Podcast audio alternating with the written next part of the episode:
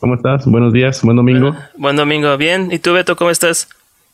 Bien, también, todo muy bien. Aquí tratando de, de, de, de cachar los temas para esta, para esta entrevista que está muy, muy interesante. Tenemos al otro lado del mundo nuestra, nuestra invitada, eh, Tatiana. ¿Por qué no la, la, presentas un poquito más, David?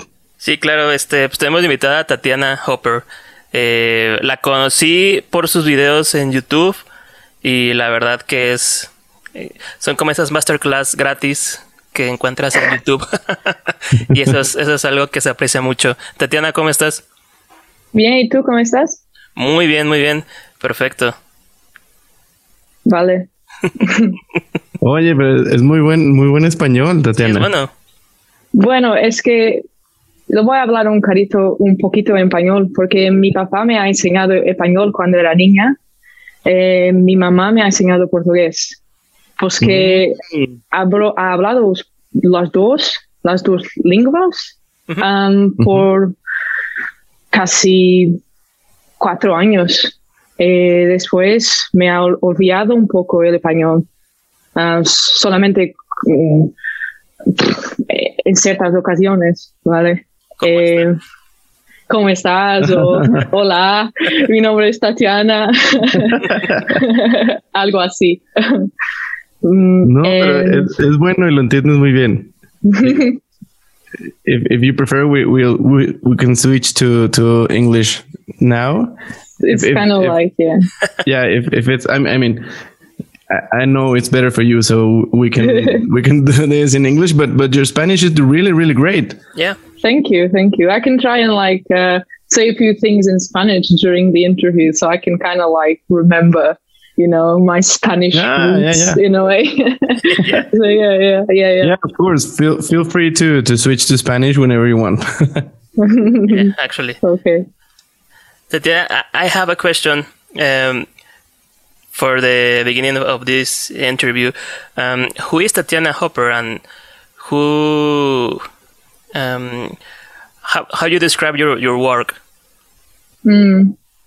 Um, that's a wow. That's a complicated question. I feel um, Mhm. it's it's funny because I posted um, a video yesterday and I talked about the importance of um, being artists and identity.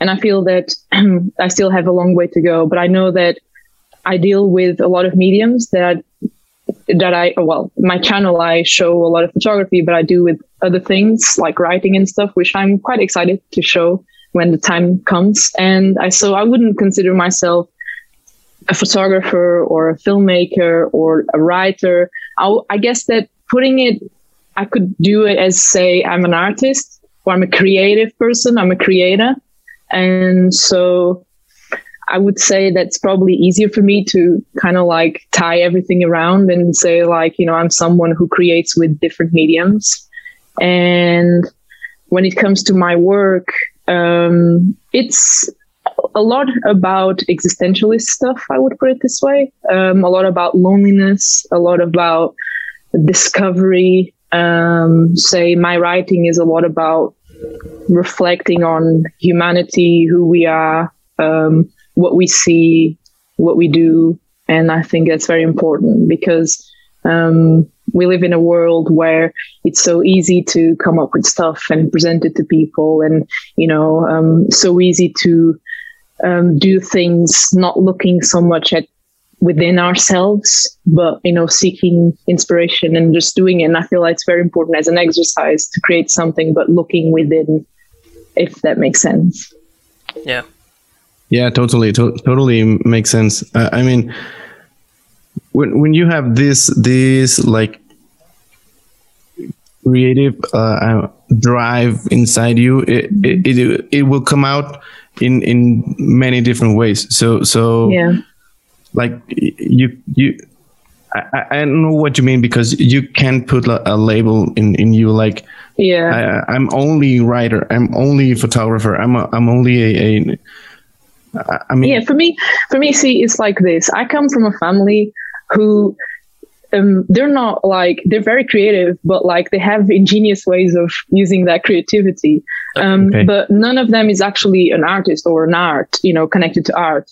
Say my love for filmmaking comes from my granddad, who taught me so much about film. I grew up watching Charlie Chaplin with my grandfather, and I think that's uh, gold. Great. You know, it's really great. And say with photography, I grew up, uh, and my auntie she used to carry a, a point and shoot around, which I think it's a, it was a Yashica T4, by the way. I think, and uh, we used to go everywhere and take photos, and so I learned a lot about the importance of capturing a moment in time. And and then you have writing, which is you know, when I was younger, I was a child and I had a lot of troubles communicating with people. Like it's it's really odd because now I do videos for YouTube and so I talk with a lot of people, but like I was seriously antisocial and for me writing was a way of communicating to people. So I would write instead of talk to people, which is odd for a child to do that, but then that really brought me and taught me so much. And so these are three main things that I knew that I wanted to deal with the rest of my life. And I feel like I'm creative um, in these three different fields, at least, because of how they came into my life in very different circumstances and really helped me out in a way. Yeah, I, I, know what you mean, uh, like perfectly, because I, I see it in, in my family like the same way. It's it's like a very practical way to be creative. Like it's like creativity uh, applied to the common to the common activities of the day and and mm-hmm. i see that in my family as well they they're not artists and maybe they, they cannot like mm, uh, it's not that that they cannot appreciate art but they're not like so so into the know. art so into art like they're not critical they're not like mm. like trying to to argue about this film or this another film but they can they can appreciate it and and they are like yeah very practical with their their creativity like yeah same with the way, same the way they cook the way they they speak the rituals in in the family like there's yeah. a, a, very practical way to be creative and it, that's awesome I, I, it's the same in, in my family maybe yeah. david it's, it's like the same yeah actually it I, i'm looking around about uh, in my house and i'm looking at uh, a lot of painters and photograph and uh, i don't know uh, my, my, parents was very um, inquisitive to mm. to my sister and me to learn um, how to play an instrument, for example. So mm. I, I I went to the to the Bellas Artes school.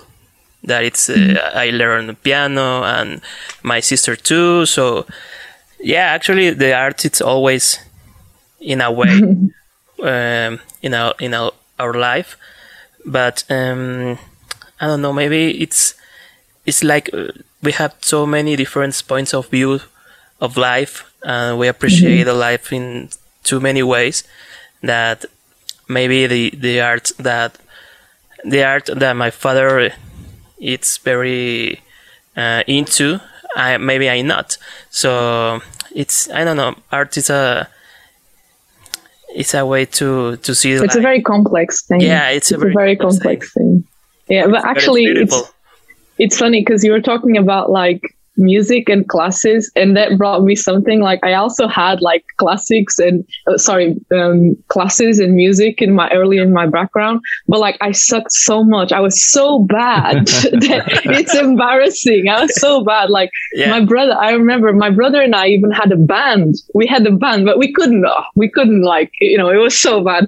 But like it was so creative and it's really important to have that in life. Like i remember like i built I built like a, a, drum set for my brother out of like uh, plastic and paper and whatever, right? And I feel like even though none of us would ever become musically talented, I would put it this way, we, it was important to get creative with our hands. And I feel that um, as I grew up, I learned to, you know, I look back at certain moments in my childhood and my life, and I feel like, oh, that explains a lot of why I see Same things here, this same way. yeah. Like certain experiences, and my brother and I are really, really close. And it's funny because um, he's a photographer as well, but but he photographs like digitally with digital cameras and stuff. And um, recently, he's like, "Oh, you know, you're you, you're becoming famous on YouTube, so you need to teach me that stuff now with film that you do." And I'm like, "What are you on about?" so he's like, uh, "So I need to when I go back home, I'll definitely like put a film camera in his hands and like enjoy yeah, you, like you, photographing." you it. should you should get him into into film photography. Oh, definitely. You he know, will be I- hooked. He he will be hooked. I, I know. Yeah. I, I know he will because I actually am giving him my Pentax K1000, which is the camera that I started photography with. So I thought, like, Me too. Me too. it is great, same- isn't it? Like, camera. Yeah. it's so easy. And I felt like, you know, I want my brother to learn with, well, to have a similar experience. Like, it was easy to learn with a Pentax K1000. So I said to myself, um, even of course I'm emotionally attached to it. I don't mind it going to my brother because I know he'll take care of it, and it's it's going to be super easy for him, like to make the transition. And maybe Yeah. he'll become like a gearhead, a film head, you know, like he'll become like all excited. I'm sure about that. yeah, he will. He will. Yeah, he will. He will be hooked with film photography. And, and talking about film photography, Tatiana, uh, what is the meaning of photography for you? Why it's, uh, why photography? Why do you do what you do? I think um, photography, it's honestly larger than life. Like it's so much. It, you can't boil it down to being an art, to being uh, capturing a moment in time, to being like pressing a shutter button. To you know, it's so so so much. And I feel that um, photography came into my life really early, of course, but I sort of like let it go for a while as I was growing up. And then I picked it up around my teenage years. And it really made me connect with the world in a sense because I was documenting, I was experimenting, and I was doing so many things with photography that it became like a, like a communication almost. Like it became my, you know, like my counterpart. I could learn b- about myself through the photos that I was taking. Like, Mm. why did I frame this way? Why did I choose to do that? You know, and sometimes I guess that photography, like I said, it's larger than life. It's about learning um, th- about the world, about yourself. Um, it's an art, but it's also like, I would say, in many cases, and for many people that I know, um, a way of uh, a treatment almost, like a self Yeah. uh, yeah. you know it's it's a self expression they find in in something that can really help sometimes not to feel lonely or to feel more connected or you know it's it's great it's great Yeah, yeah, I, I know. It's it's almost like a a, a dialogue with yourself. yes Like like talking to you in, in your mind, like framing, thinking about the the light, thinking about. I mean, I, I've seen myself in in in many cases where I I am planning or framing a, a photograph, and I just get uh, lost in the moment, and I. I I don't, I don't even take the, the picture, maybe not always, but I've seen myself like just contemplating the light, the scene, and, and like just Yeah. talking with myself. Uh, uh, and yeah, I, I didn't even take the, the picture, but I mean, that, that I, totally, I totally get it uh-huh. I totally get it. Like, say, um, a couple of months ago, I think it was, I went someplace and my intent was like, obviously, I was photographing, but I thought it would be interesting to have something like film this and put it on YouTube. But then every time that, you know, that my friends were turning the camera, I just, I couldn't speak. I was, I was just like so in like my zone. Like, it's like you zone out of everything and everyone and you just want to, you just want to do it like you're engaging in it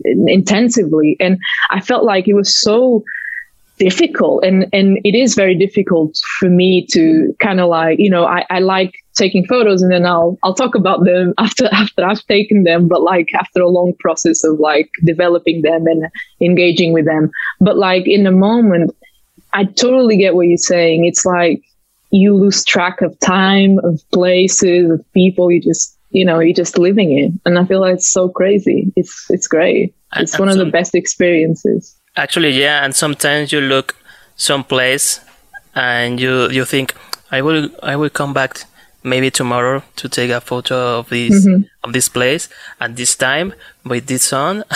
so you, you, you make the photography before you take the actually the actually photography. So that's very I don't know. Maybe for me, it's it's like magic. It's like uh, I don't know. It's yeah. Yeah, but it's funny because like if you're not surrounded by people that understand you, they'll think like you're crazy. Like sometimes I go, mm. I'm like, oh my god, this is so great. You don't understand. Like the light is doing that, and people look at me like, what the hell are you on about? yeah, yeah, I'm like crazy. So like now I can I can unleash my craziness and be like, yes, you know, like when you're seeing that place and when you're thinking like I'm gonna go back tomorrow and the day after and the day before, blah blah. blah.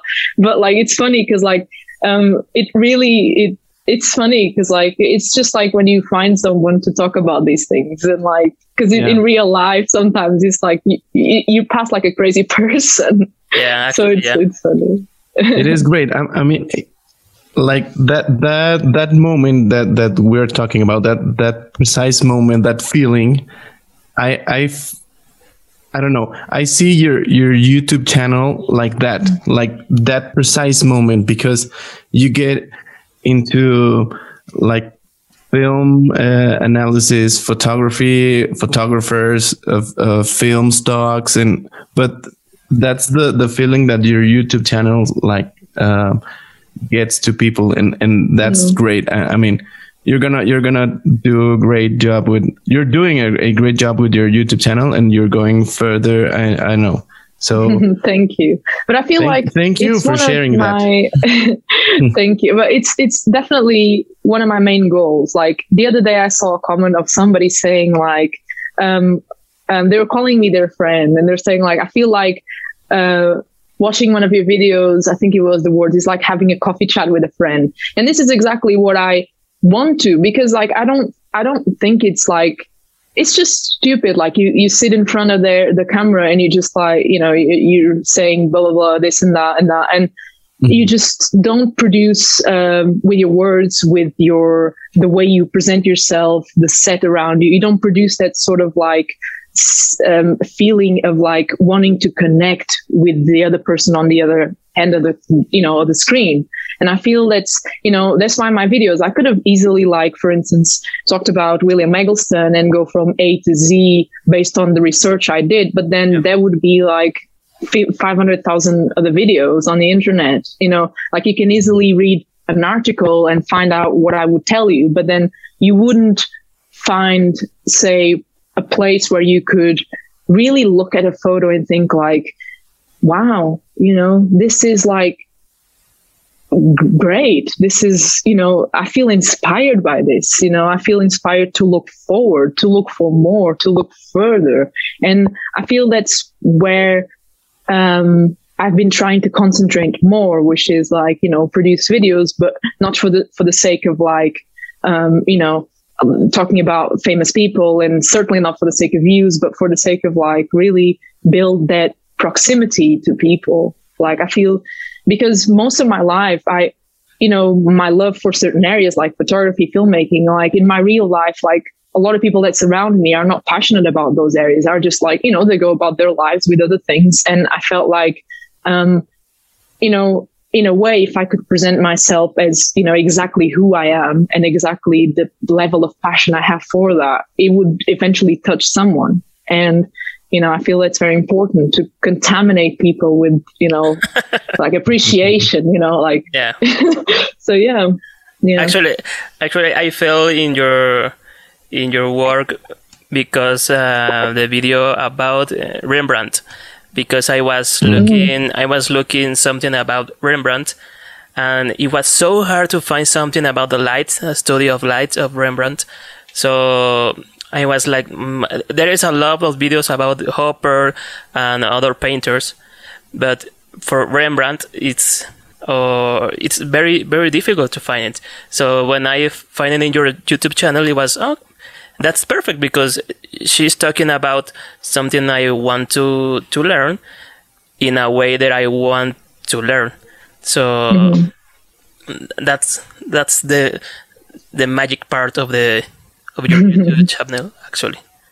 Mm. That's cool because I feel like um I mean like I said, you know, I could I could sit and tell you all about Rembrandt. But I remember that video is like it was it was a video that I was kind of like, oh, you know, I'm gonna do this. Of course, I don't have any like master's degree in like Rembrandt and old and classic painting. Uh, but I felt like, you know, what if I just literally just kind of like appropriate myself of this concept of like, you know, first of all, I'm going to introduce you to the Rembrandt lighting, but then instead of sitting here and give you tutorials about like how to place lights and whatnot because I don't even know how to do that properly. I will just like wing it. I'll just like do whatever I feel like with composition, with lighting, however I can, and show people that you can do that without having like a you know because all the videos. It's curious because you're you're saying that you were looking to know more about Rembrandt light and when I actually before I posted the video, I was actually doing a lot of research about it on YouTube, and a lot of videos came up, but it were just like you know um, how to do it, but like with, you know, multiple lights and like with the mm, subject. And, yeah. and I felt like that's not really what I'm looking for because I don't have access to these sort of studio conditions and lighting. So what about if I wanted to learn and I have like a five dollar, you know, like a lamp, or I don't even have a lamp. I need to use a natural light, a window or something. How would I do it? So you know, I feel like um, a lot of people when doing videos and like a lot of not just channels. I'm not saying, you know, I'm not saying anything in specific, but I feel like there's this, um, people really are out of touch with reality. I feel like, uh, you know, not, not everybody's going to be able to afford like 3000, you know, dollar lights yeah. or settings or, you know, or have access to studios or, whatever it is. I feel like it's so important to just show a bit of yourself and show a bit of like your vulnerability by saying, you know, here, here I am, I'm trying if it doesn't work, it doesn't work. If it works, cool. You know, learn with me to be cool. but uh, it's just, you know, I feel like um, uh, we have to realize that you know when you have some sort of type of audience, that that audience comes from any background in the world, you know, and then you need to to treat and speak to everybody equally. Doesn't matter, you know, of what they know, what they don't know, um, if they can feel this, if they can't, you know, I feel that it's very important. And that's why you need to make content that reflects that, that you need to, you know, be, you know, it, it's sort of like this. By now, I could have created, like, say, a Patreon page and be like, oh, um, donate this per month and I'll do extra classes or extra videos or support the channel in any way. And I feel like that's, that's not right because, you know, you should be able to connect with people. You should be able to, um, show them what you've got to offer despite of like, um, if they, you know, if they can afford it or not, or if they, wherever they come from or whoever they are. And I feel like, I don't know. I wouldn't also personally feel comfortable with that if I'm being honest. And mm.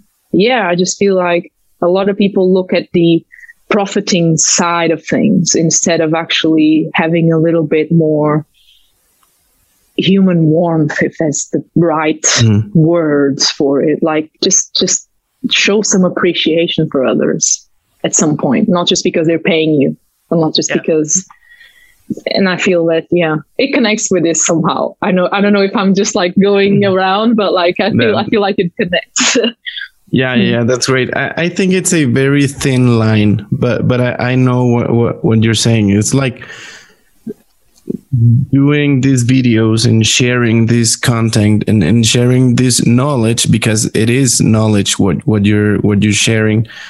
It is it is more like like being empathetic with with your audience with everybody else and and sharing your experience despite it if it's the best experience or or like you said that I, I I don't have a master's degree in in Rembrandt light analysis and but it doesn't matter because you have I mean Rembrandt lighting for, for saying something it makes you feel something and yeah. sharing mm-hmm. that it's the important thing and, and, i think that is what your youtube ch- channel shows and and that's why that's why i like it and and i know that's why most of the people come back to you when to your videos when you post and like finally an, a, another video a new video and, and i know that that that feeling it, it that's the feeling you you you uh,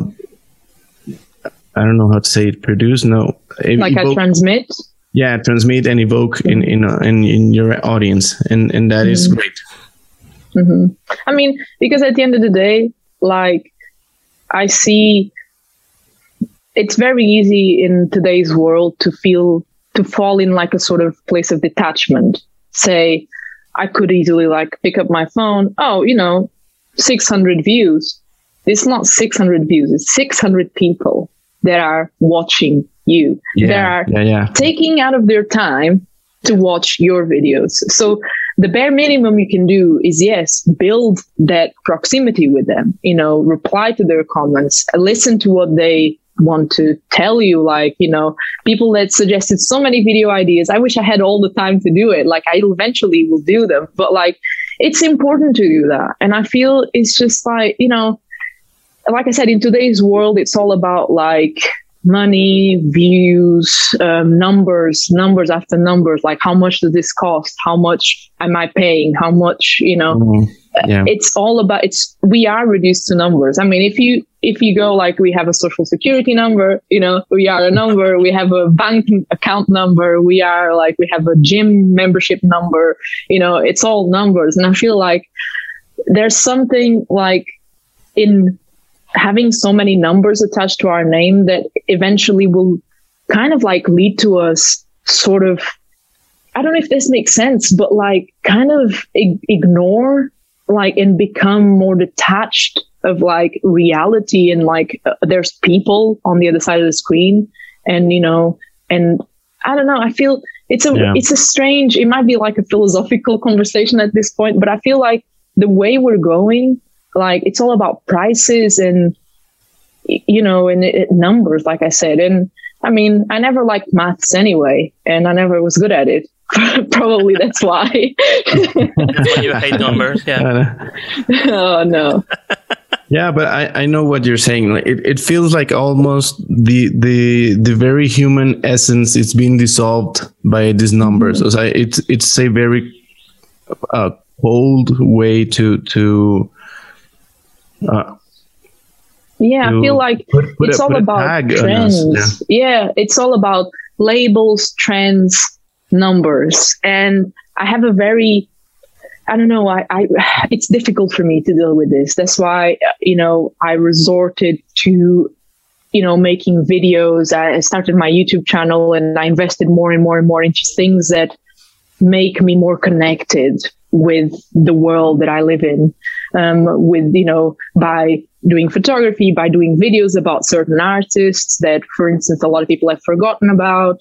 Um, or maybe, you know, about like certain subjects and, you know, just even though like I talk for a camera every, you know, when I'm recording, I do have that sensation like, you know, I'm talking about, I'm talking to people, you know, I'm talking to people and that really, ha- in a weird way, it helps out. And I feel that it's very easy, like in today's world to just like become more and more detached of like, you know, if you see TV, right? And you see like there's been bombing somewhere, like, oh, you know, mm. it's become so natural. It's weird, you know, it's weird. It's, it's strange.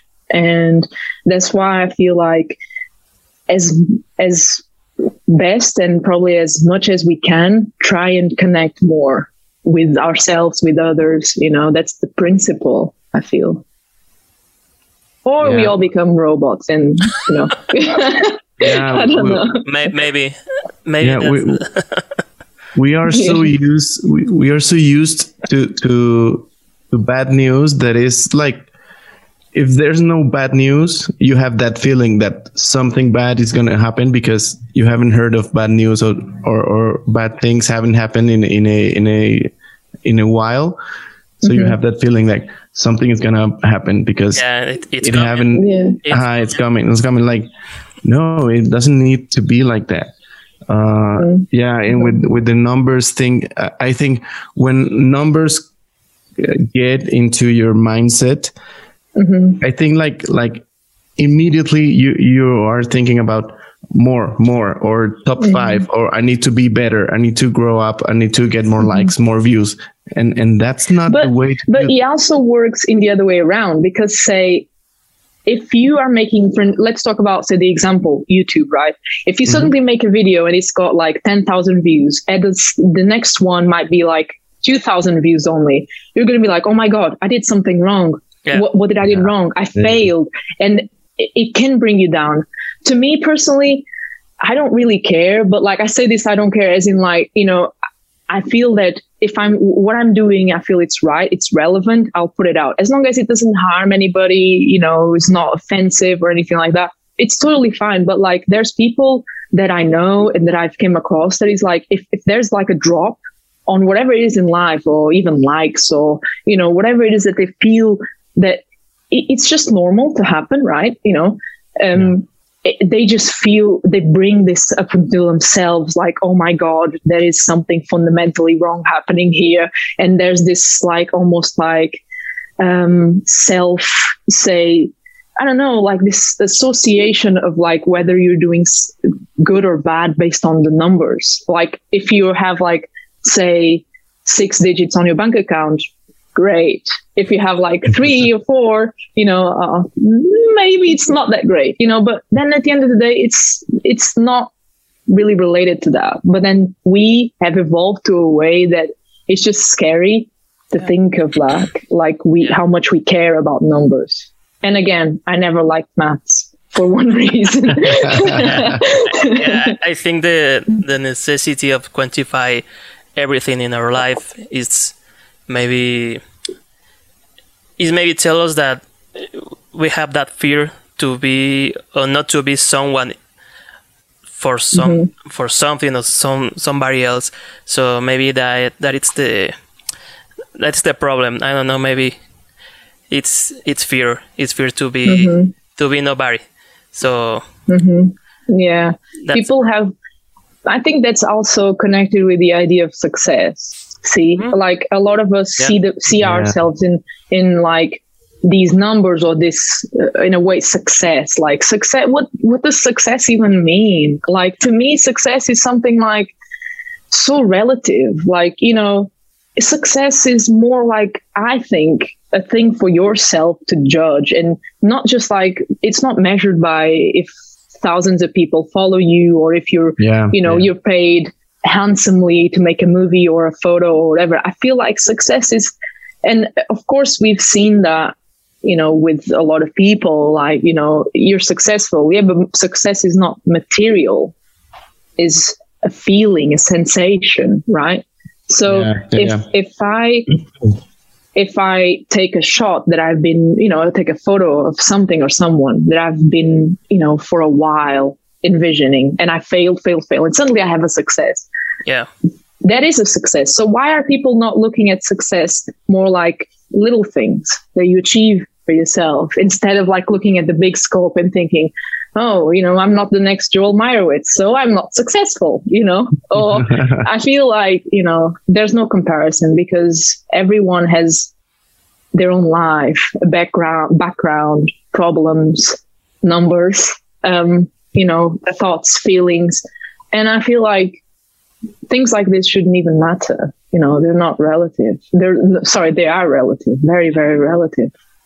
Uh, uh, Tatiana, you were talking about uh, success, and I, I, I, would like to say like what I think lately uh, mm-hmm. Uh, success it is to me. I mean, I think you're successful if you're true to your passion, mm-hmm. and if you do that thing for yourself and you're you're like okay and you're like true to yourself you're you are successful despite numbers despite every, what what whatever society thinks success is. It doesn't yeah. really need to get into you. You should be true to yourself and and that's it. Exactly be, because you'll like, be happy and you'll be successful. Yeah. It is it's true like at the end of the day it's like i feel successful if I um, I create something that I've been, you know, for so long battling to get it done. Mm. And I, mm-hmm. you know, and the success, fulfillment, contentment that I feel, it's like, you know, you could have like a million people cheering me on a stadium. I couldn't care less, you know, because like it's so important. Like, for instance, when I finished my first ever film, um, which was actually in film school, and we went to do a, fil- fil- a few film festivals and stuff. But like, what I felt like when I watched my film, and I, you know, it had blood, sweat, and tears on it, like, um, and I saw it projected on a screen, I was like blown away. It was like the best day of my life, you know, not even forget about yeah. having kids. I don't care. Yeah, you know, I was care. like, oh my God, that's my kid on the screen. But yeah, like, course, I felt like this. But like, for me, the, the experience, this, the feeling of having that, it's like I said, you know, I could, you know, people could have uh, given me awards or whatever. I wouldn't care because what counts is that I felt like so proud, but not not like not like proud as in like oh look at me, you know, look at my film, but like felt proud of like everyone that put effort and how much effort I had put into something. And, you know, I never gave up and it was there in front of us. And everybody was like, you know, emotional looking at it. Cause it, it was funny because, you know, you get emotional like thinking about like how many adversities you overcame you know, in order to have that thing piece, you know, that is not even material because, you know, most of it is just like you, you can only see it projected onto something. So, you know, it's not really like a piece that you can have, that you can hold because definitely uh, when you're talking about digital, because we had to shoot digital at the time, you know, it's, it's much more, you know, tangible. But I felt like it was such an important exercise. That's where, that's exactly the day where I learned what success was. When I saw that and I mm. felt successful yeah, within myself, you know, I felt like, you know, I don't want to become this and that. I want to feel this again. This is to me, yeah. you know, it's it's totally. crazy. It's crazy. But yeah. Yeah, I think we we we all share that that concept of of fulfillment and, and success. It, it is that feeling, precise, that precise feeling, and you want to feel it again and more and more because it is um, something that you do to yourself. You're not trying to impress somebody. You're not trying to to get those numbers uh, high, sky high. You just want to feel that again, like mm-hmm.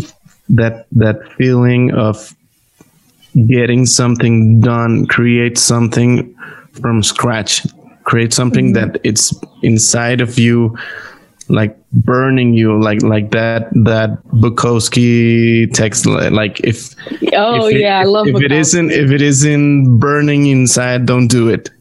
Yeah, it, it, it is like there are so many things. Like that's why you know um, I I came, you know, through so many things in my life, and I felt like it's it's more like a, you know it's a, stone in your way, or it's like a little you know a little thing in your way. It's an obstacle, but like mm. if that is burning, if that feeling is like that burn, it's something burning inside you, and you know that you crash it, and you know that you go straight up wherever you have to go you know?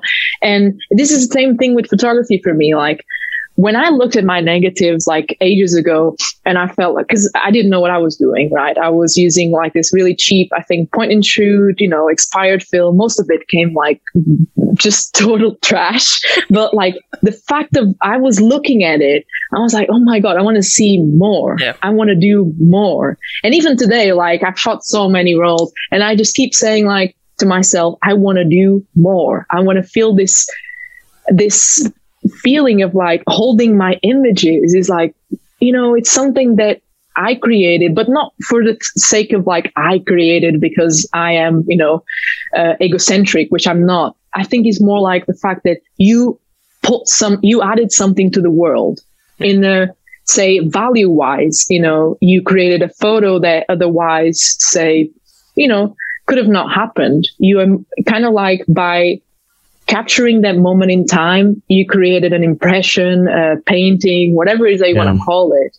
And that, that is a feeling that, you know, of success in this case that you want to, you, you're eager for more every time. Yeah. And, you know, yeah, it's so, cool. so yeah, that's, that's how you, you think you improve yourself with uh, film photography? Yeah, I feel like there's a, well, I'm definitely very perfectionist, right? Yeah. I am like the, you know, you know, if I get like a really bad comment on YouTube, it won't even like, it won't even affect me as much as I affect myself by looking at my work and be like, I didn't do this properly. Why didn't I do this properly? I didn't spend time doing this and doing that. Like I am the my worst critic, which can be a good thing and a bad thing because think about it. Yeah. Like there is there has been times in my life that I was super obsessed with like, oh, I made a mistake. And I was like, you know, almost like punishing myself, right? Yeah. And then I I learned to be a bit more, say, kinda. You know, it's fine to and I think it's one of the biggest lessons for me of like lockdown and like the pandemic situation is like it's okay to not be okay. It's okay to make mistakes it's okay to fail. You know, you're you're only human. Yeah. And I definitely know that before that I was like super, and I'm I still very perfe- I'm still very perfectionist, but like I'm a bit more chill about it. I'll put it this way. Yeah, definitely. But but for me, learning comes with experience, of course, yeah. and ob- observation, especially in photography, observation of other people's works, of you know photographers they admire, film, whatever it is, um, and also from observing your own work. Like yeah, yeah, definitely. I feel that's very important. You know, very very important. Yeah, actually, something that I yeah. learned this pandemic it's to not look at my photos right away that uh, I received it by email, something like that, because I I am the the worst judge for myself for my photographies. Mm.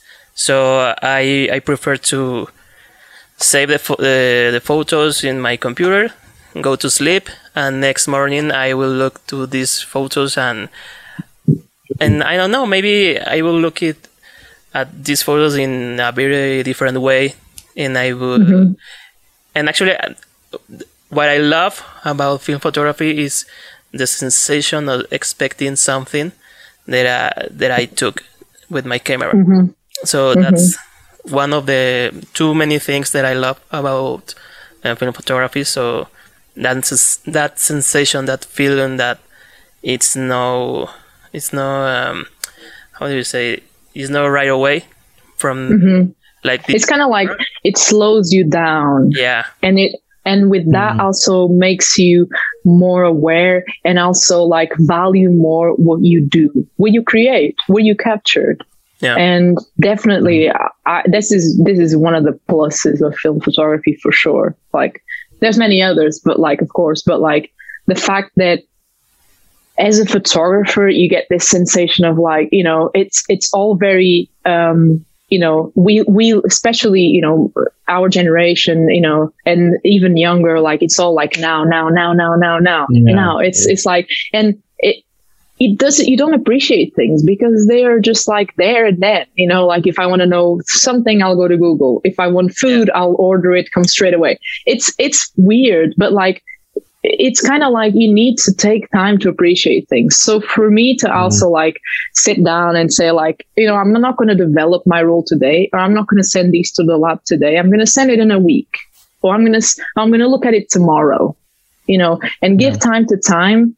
And especially like, I don't know if you guys agree with this, but like the fact that you take a photo and you're not able to see it straight away. So you don't even know what, yeah. what happens. Yeah. But it's cool. It's a good like it's a good thing because it makes you like more like i said value more what you create what you do it, yeah definitely and, and it, it makes you uh, it forces you to trust yourself and your process so you're mm-hmm. you're more careful about um, how I'm uh, how I'm I am metering the light. How am I am I composing? How am I uh, like you you take that that moment uh like more seriously because you don't have that immediate response you don't have that immediate image like mm-hmm. with with the digital camera mm-hmm. i think you touched one of the most important things which is when you say like it makes you trust yourself mm-hmm. true mm-hmm. you know why because it makes you trust your instinct more like your gut feeling totally totally and for me it's like it's imperative for someone like an artist, a creator, whatever it is, to trust themselves. And there's a lot of people that deal with like doubt and self doubt, not even like, you know, just like other people doubting me, but I doubt myself. What do I do? Is it really good? You know, and I feel like taking things slowly and learn to appreciate things for what they are, even if there's mistakes, even if they didn't work very well, you learn to trust yourself more as a capable person, as an artist with a camera, which I feel like it's very important to say. Like a lot of people, like, you know, it's not just about that. you have to think of yourself as in a way as an artist photographer and these are not my words yeah. these are actually joel meyerowitz's words and i live by this i swear by this because it's so important to think of yourself as um, a bit something more you know like i'm not saying like grow an ego of course not but like yeah. Try and find yourself in what you do your identity. And this is so important and so simple. And but yeah it will take like ages. It will take all your life if you will. Of course. But it's yeah. very rewarding. Yeah. Yeah you, you need to to learn more from yourself. You, you don't mm-hmm. i don't think you we, sh- we should be that hard on on on ourselves because we don't like a, a photo we took. I, I think we should learn about that moment, about why I took that photo like that. What what is this telling me about myself? And and this get me back in into uh, a couple of, couple of years back so one, it is not one of the best, but the best classes I had. It it is it was the best class photography class that I took, and it wasn't about lenses. It wasn't about technique. It wasn't about cameras. It, the the class itself was called uh, in Spanish "huella primaria," which translates to like uh, like the First footstep, uh... original footprint, or like. Okay um, primary primary footprint, and it the, the the class was about learning why you see the way you see. And it and it was like it was almost like like therapy because it takes you down to to where where you where you were born where you lived. If you lived in a in a two stories house or or one one flat house if you live near the sea because that it's gonna affect how you see and and that's why I took the the horizon level. It is like almost in all my pictures it's it's, it's at the center of the image because mm-hmm. I I grew up in a place with no mountains, so I I'm used to see the horizon like at the middle of my my sight.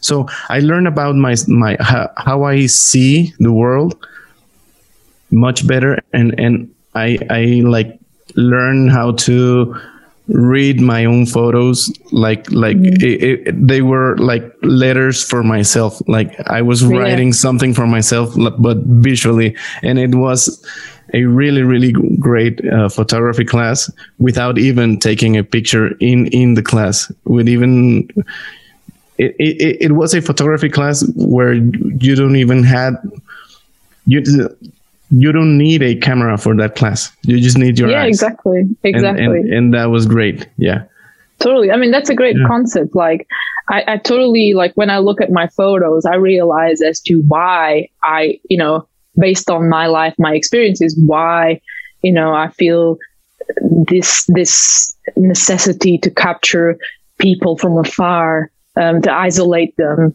to you know mm. to reflect on loneliness on existentialism because it's a reflection of who i am and my photography is a reflection of myself and our photographies you know generally speaking i feel that if you pick up a camera, you go on a stroll, you know, you go on a walk, and you photograph freely. I'm not saying like say, you know, actually being paid to photograph something that is very, you know, it's an assignment.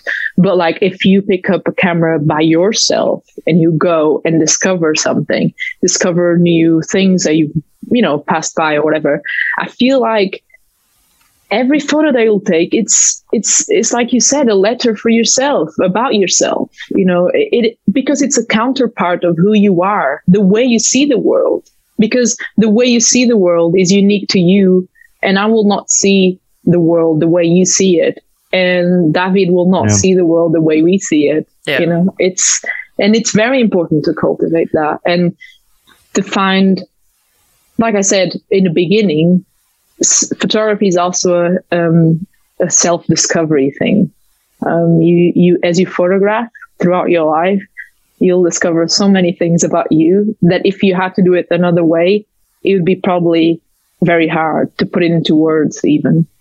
But yeah. Actually, if you look back yeah. at your photos, photos of like one year ago, you are not the same. Well, that's in my case. Mm-hmm. I I looked at my photo photos in 2019 and mm-hmm. I compared that photo from from my photo from maybe one week ago, and I was like, um, I don't know, maybe I'm, that is not the same David. It's not the the same way mm-hmm. that I saw the world, and maybe mm-hmm. that's not the. I don't feel in the same way that I felt in that year, so mm-hmm.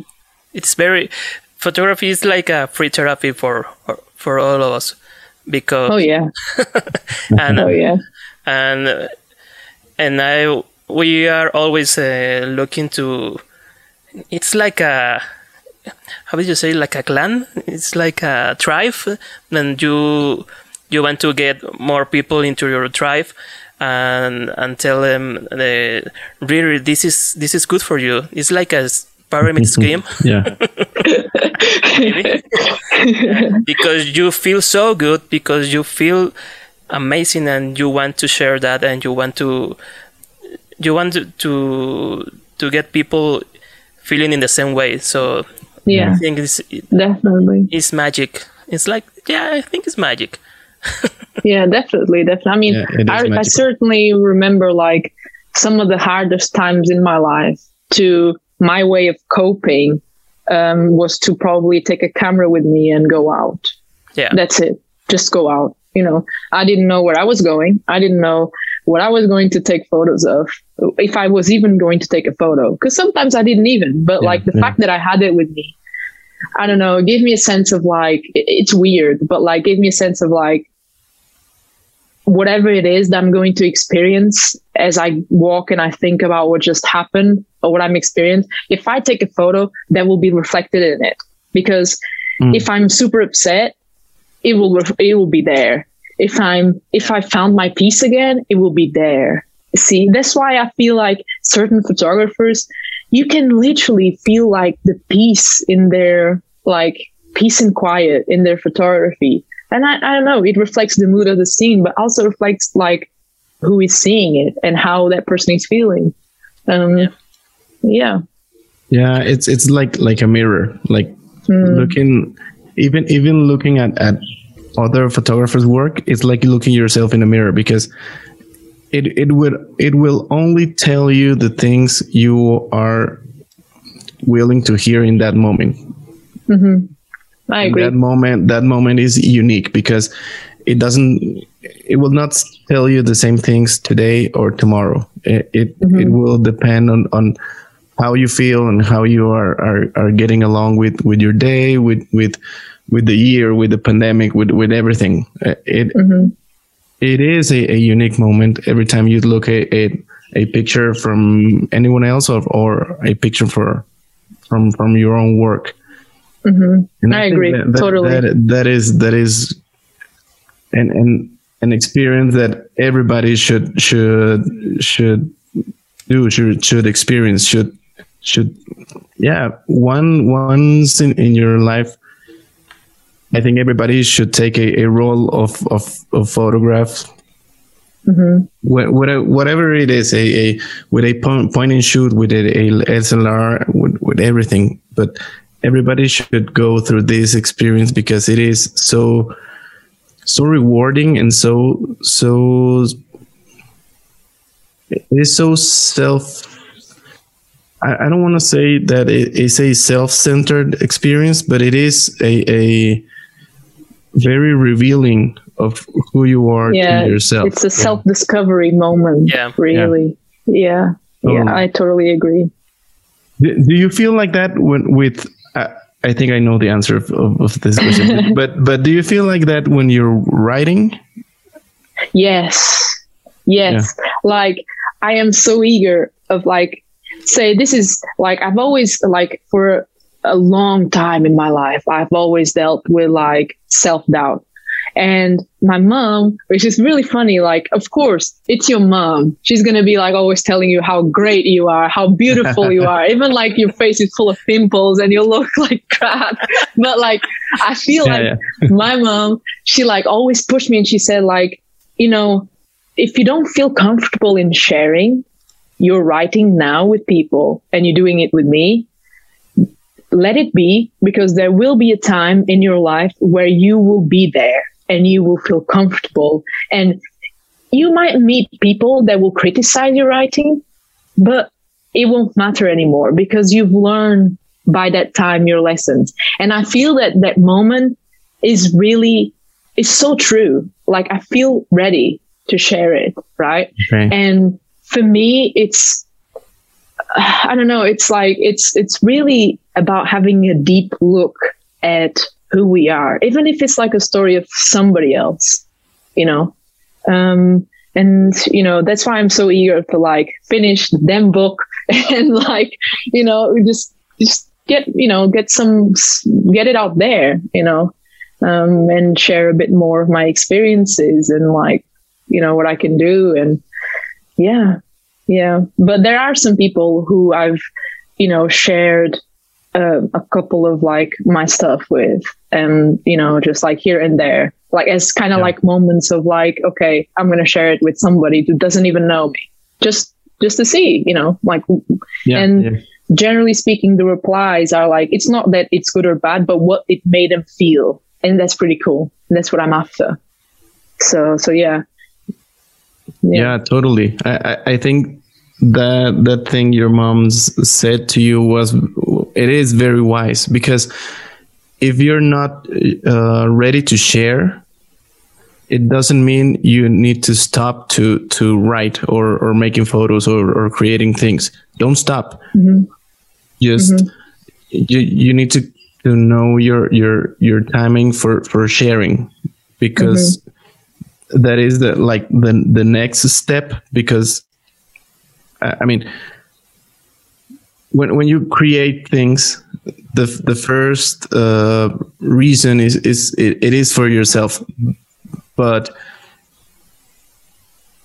in in some point you need to to to raise that voice. You need to share that because you need to like knowing how, what this photo makes you feel, what this text uh, evokes into you, mm-hmm. into other mm-hmm. people. But there's a time mm-hmm. for that. 1st mm-hmm. you need to be sure. Say, take take it with. Uh, sorry, I interrupted you, but for oh, instance, no, no, no, like I just came to my mind. So yeah. take it with photography. How long have I not been photographing? But only like a year ago did I decided to actually share that more.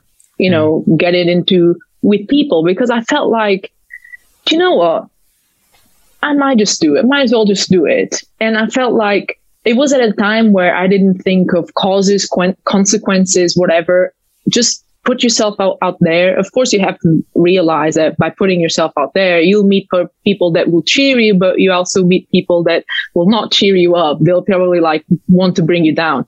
But that's that's yeah. life anyway. And I felt like it was the right moment. In, I can't explain it. I just felt it. And I feel like with writing, is going to be is the same thing but probably filmmaking is going to be the same thing because you know obviously i do work a lot and i do have a lot of things going on so i also have to be kinder and think of time as not being like oh my god i'm running out of time but like giving time to time if that makes sense. Yeah. Yeah, Um, it, it, it totally makes sense. Yeah. But yeah, yeah, you know, I feel like rushing things sometimes, you know, it it will reflect on how people will see what you did. It will be there, you know, rough materials, um, Yeah. sloppy writing or whatever it is, you know. Um, so yeah, give time to time. And I think that I know that obviously you're gonna you guys are gonna share this online. And so my advice to those people watching this right now would be like give time to time. And it's okay that it's not today, tomorrow, the next day, you know.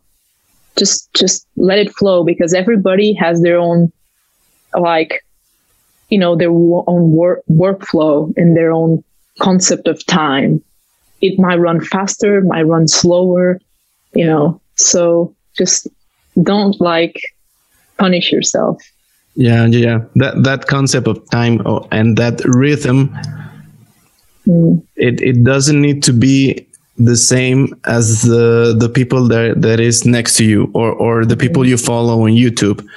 Like watching a video and saying like, I why I didn't do that, why I didn't uh, talk like that, why I, I I don't have the same number of views numbers again? Just let it flow. You, you you said it right. Like giving time to time and and there's a phrase in in, in here in mexico that is like that darle tiempo al tiempo Darle. yeah yeah i was because time I wanted to translate it because I thought it, w- it was to be like because I know tiempo is the word for te- for um for Time. time. So I was like, would it be tiempo al tempo or something like that? Yeah, Tiempo al like that, like just like yeah, that. Yeah, yeah, Tiempo. yeah. Because there's the same thing. My mom tells me this all the time. There's the same thing, and it's a similar word. So it's like I was like. In my mind, I was like saying it, and I was like, "No, it must be like tiempo or something like yeah that." yeah it's, it's Yeah. darle tiempo al tiempo Give- Dale tiempo al tiempo. giving Vale. time to time yeah Well, Tatiana, we, we Yeah. will. Uh, I- I want to ask ask you this um, because I saw uh, videos on your YouTube channel about female photographers, and and I think that it's a very interesting and important topic because um, there is a popularity of men photographers and a lot of, of schools and uh, teachers and friends always recommend uh, men photographers because there are a lot of men photographers but also there are a lot of female photographers. Why why Yeah. are you um, talking about this in your videos? Well, so first of all, I have to say that, you know, um, I will, if I see good work, amazing work, I mean, when I say good work, I say like something that inspires me and that I want to feature. I don't really care if it's like from Mexico, China, um, you know, if that person belongs to this, there, if it's a male, a female, you know, transgender, however they want to identify themselves. I feel like we need to take accountability that we live in a society where every day people disregard humanity for who we are and who we are. We all very different, you know. You know, we all come in different colors, shapes, whatever it is. And so for me, the concept of like, you know, my channel is to explore everyone and everything, right? Mhm. But then at the time that I created the series, I was actually listening to a podcast about the story of Polly Platt. Um, Polly Platt was a very important uh, film producer, right? But um, in a way, her career was very sort of like diminished or like because she was the wife of a very famous director, Peter Peter Bogdanovich, right? And I what and I listened to that podcast and I was like, you know, my God, it's it's awful, you know, like why? And I myself, like, I read other things and I saw uh, movies and stuff where she worked at, and I thought like she was great. And then I I thought I sat for like the longest time ever. It was like I was having a you know awe moment, and I was like what the hell why is this happening why did this happen and and then i i thought like the same way this girl did a podcast about this lady who i would have never guessed who she was why don't i because it's my obligation, you know, in a way, almost as a woman, to bring not awareness, but I'll say like to bring to the table work that is relevant, that has been ignored and suppressed. Um, because in many ways, yeah. um, these women and and it's a complicated question, right? Because I see this with so many things. Like I see this with um, a lot of like institutions in America and not just in America, but like in the West that, you know, if you're different, so if you're a woman or if you're say, you know, for, you know, Asian or something else, like you're just seen, or at least in back then, but still today, let's not gonna lie here, but like back then you were seen as lesser. Yeah. Why? That is that is just like the worst one of the worst things in our history is that we categorize ourselves yeah. into having like and I think that when we talk about photography and women, right, we have to have an accountability as well. Well in in let's say we have to account for the fact that for the longest period ever, women, you know, they were considered housewives. They weren't allowed to have a sort of education. So obviously, the access, uh, women accessing arts throughout our history, you know, has been much lesser when compared to men's access to arts, right? And and to you know the things like jobs, uh, independence. I mean, there's still a lot of countries where women depend on their husband you know, and I feel that, you know, it's, it's crippling because there's so many people doing so much, you know, so great work, you know, and they have done so much work that we, it's crippling because it can be so inspiring and we can learn so much with. And somehow uh, it's our twisted society dictated at some point that, you know, these people shouldn't have an opportunity. These people shouldn't be seen uh, seriously because they're women or you know i feel that there's many things at the game here but like that was my main like my main thing was like i listened to the podcast about poly- and i was like there i'm sure that you know when i typed on youtube um, female photographers now you see a lot. Um, but back in the days when I was trying to, you know, of, of course, if you type in Sally Mann or someone more specific, it will come up. But like, I, I don't know. And I wanted to like, um, like all the places where I put, say on Google, like female photographers, almost the same names in every page, like say list mm. of 10 photographers. They're all the same pretty much, or, you know, more or less. Okay. Yeah. Um, and I feel like there's so much to discover and there's so much that needs to be brought up to our attention. And it's an issue yes it is an issue but there's a lot of issues with our society that we can tackle creatively by bringing it bringing it up but like not necessarily talking about politics or anything like that but sh- just show people that you don't need to talk about politics or this or that to learn to appreciate people for who they really are. Humanity for who we really are, you know. Um, and that's with so many, you know, like so many other photographers that I featured, like you know, black artists that I featured, and also, um, you know, I'm probably. Um, I don't know. I'm, I'm going to try and bring more because I do have like a list of names, but again, it's a time issue with me. Um, yeah. But I think it's very important to do that and I th- I think your YouTube channel the addresses that in a great way. I mean, the way you share things, the way you share the other people's people's work, and the way you you it is a, a kind kind of, of way of admiring mm-hmm. their work the way you you explain it and the way you you express about that that that mm-hmm. is great I, I think you're doing that that like it's almost like a, a, a social obligation, like sharing that, and, and you're doing yeah. it, you're doing it great. Yeah, I think I think it is like I feel like you know, of course, we're not going to sit here and discuss like our all of our obligations, but I feel like if you have some yeah. sort of platform, it's very important to share knowledge, but also make people aware of a lot of things that are going on in our world. Say, I'm pretty sure that our conversation about numbers, like, it, you know, half an hour ago, is going to open a lot of people's minds because they're going to be like blown away, like, oh my God, numbers. and, uh, but like, I feel that, you know, it's our important, it's importance. It's almost like an obligation to, to, to show work to, to, re-educate even though obviously i don't consider myself a teacher right?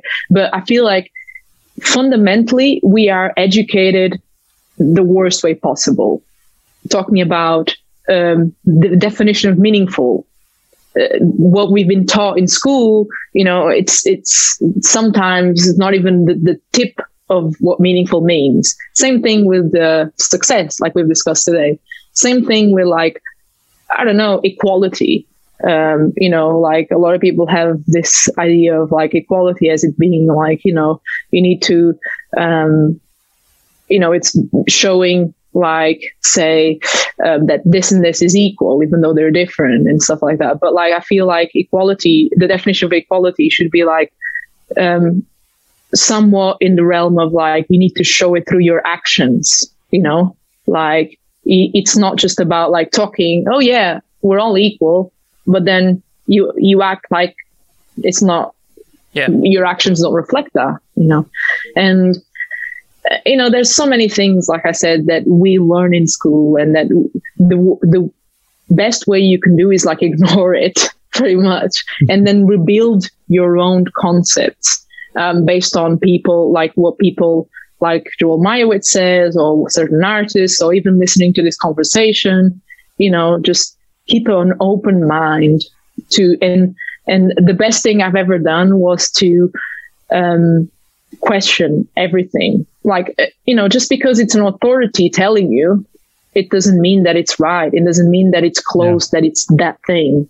You know, um, and it, as long as you don't hurt other people, that you're not offensive, you can do this path of self discovery and realize that sometimes things are, you know, a bit like it's not a, but like A, B, C, and D, F, E, G, you know, going on and on and on. Um, and I think that's very important with, you know, it's a civic duty. I'll put it this way. yeah, yeah, just like that. Yeah, Actually, I, I, mean, yeah. No, no, go, no. go, ahead, go ahead, go ahead. No, go ahead, go ahead, go ahead. Yeah, I, I, was just gonna add to that that that it, it, it is so true that everybody should should find find the, their own path in life and and you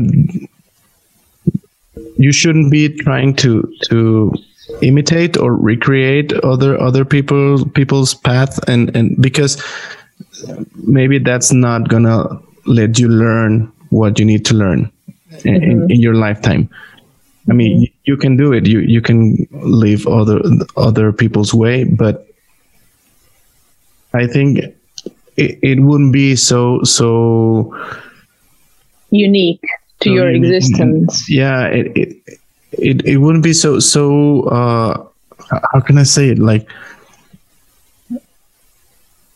that it wouldn't be that that uh, great that that uh, passionate that unique mm-hmm. that that because it, it isn't your your way of, of, of life it isn't your way mm-hmm. of, of thinking it isn't your way of of, of seeing things i mean mm-hmm. it is hard to find that path maybe it, it will take your all, your life that's true but, but I, I mm-hmm. think that way that that learning path it, it is the the path itself mm-hmm. Mm-hmm. I, I, think that's the, the, the way we should live. I, I mean, mm-hmm. we're getting like so philosophical and poetic. No, but it's true. but, like, but say, I think it is true. When, when I was like, um, I think he was 14. And so we were all in class. And then we had this pathetic meeting with like this psychologist that asked us, what do we want to do? What do you want to do when you grow up?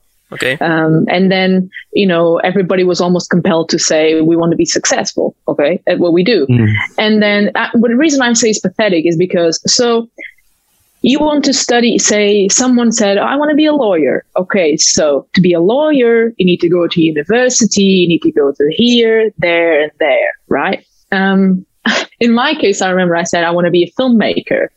And it's like, um, she said, Oh, okay. So I reckon you should go to film school and then you probably will get a job with a company and then, you know, just, or maybe, and she was very confused. And I, I said, I remember I was 14 and I said, like, this is pathetic. Like, eh, and I, I, I thought, and I still think today, like, school teaches you, teaches you, you need to be successful, but nobody shows you how. The reason, what they show you is like, uh, okay, like you have to do this because the person before was successful at doing exactly the same thing. Yeah. Um, say the same thing as like uh, when I was in uni, like, and you know, a couple of days ago, and I had to um, pitch my idea, and you know, that was so confusing because like, you know, oh, but you you're pitching something very experimental. I'm pitching something that is unique to me, whether that is right or wrong, sits well with you or not. That's fine. I'm not going to hurt you. I'm not going to say anything that is offensive, but just because other people choose to go through a, a classical, say like, you know, uh, way of storytelling and I'm choosing differently or somebody else will choose differently, doesn't necessarily mean that it's wrong. Same thing is like, you know, if I want to be a filmmaker, I could have gone to uni and I could have not gone to uni. There's so many paths to achieve the same thing. Of course, I'm pretty sure that if you want to be a lawyer, you'll need to go to law school. you can't just like appear and say, ah, actually, I'm a lawyer. But, you know, I feel like especially when there's so many things in life we need to we need to teach kids in school that you know there's so many ways to be successful there's so many ways to achieve what you want in life and that's why I see a lot of people my age that are not happy with what they're doing, leads to depression, leads to, you know, crippling anxiety, to so yeah. many things, you know. It's just, it's sad, but, you know, I think it's kind of like, um, I don't know, just teach teach the next generation about these things and just say like you know it's not so black and white there's like gray a lot of it yeah, and a yeah. lot of a lot of grace. Yeah. Yeah, actually, mm-hmm. I was thinking about this thing um, that you said, Tatiana, the, uh, about a woman mm, not allowed to do some things or work on some spaces or, or, or studying some things or some professions.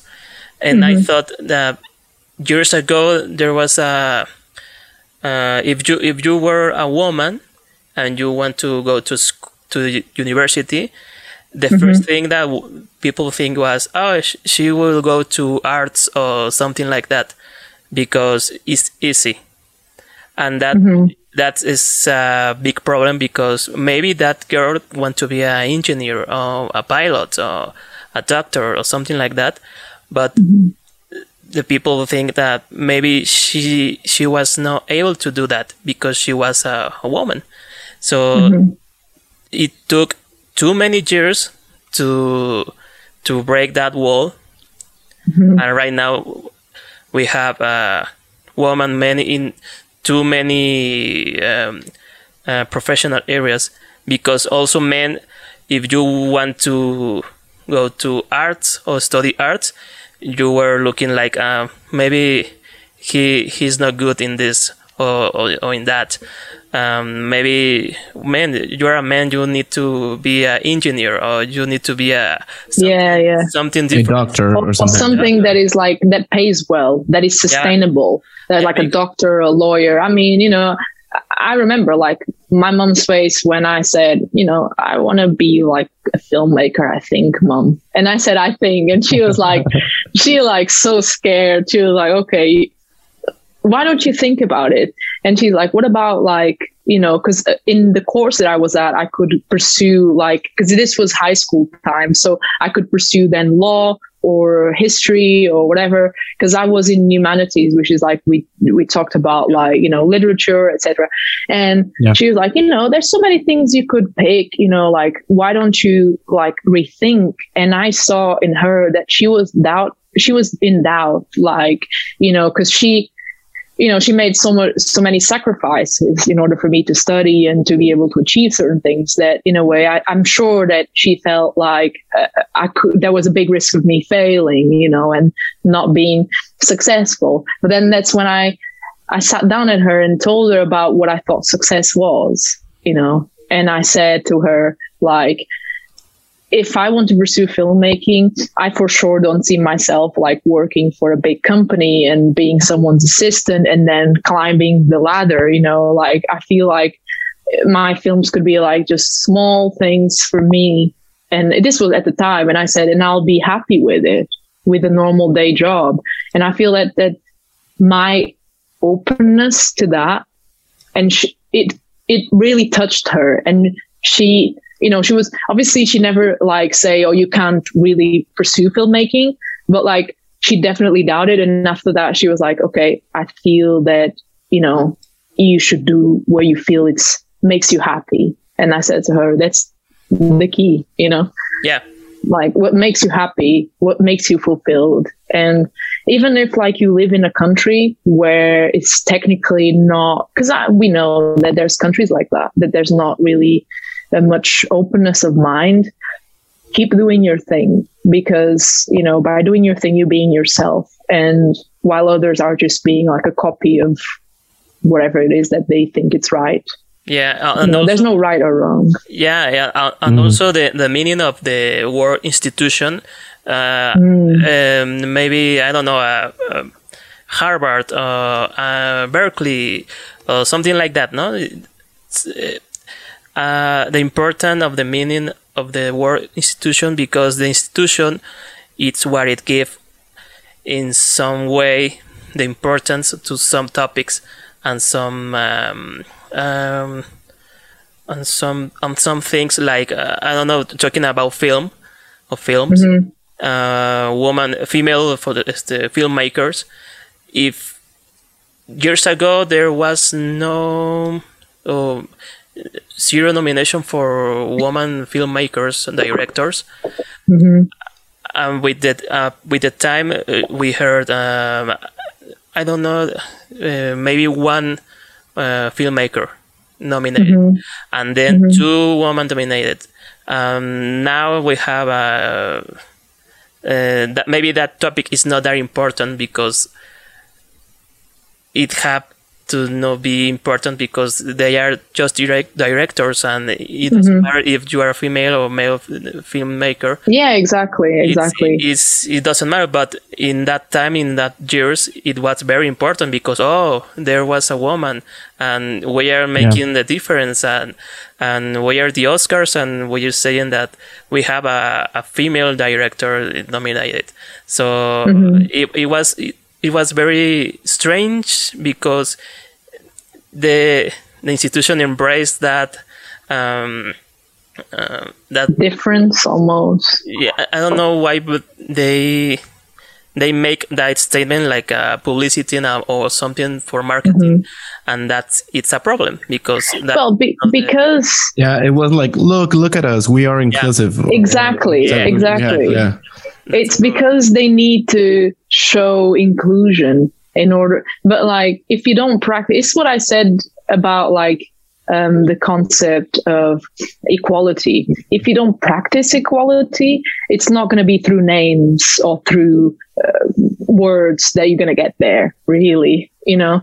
Um, i feel that I'm, I'm hopeful that will, there will be a time in the world where you will be a photographer a filmmaker, whatever it is, a doctor that is not female, male, um, you know, um, Asian, uh, you know, a yeah. black artist, whatever, you will just be seen by exactly who you are, as in an artist, as in doctor, as in, and, you know, I feel that by saying this, um, you know, we all agree with this, that it should, it should happen and it should, but like, we live in a world where unfortunately we still need to put that name behind okay? That word behind a female of whatever to create awareness for that person's work.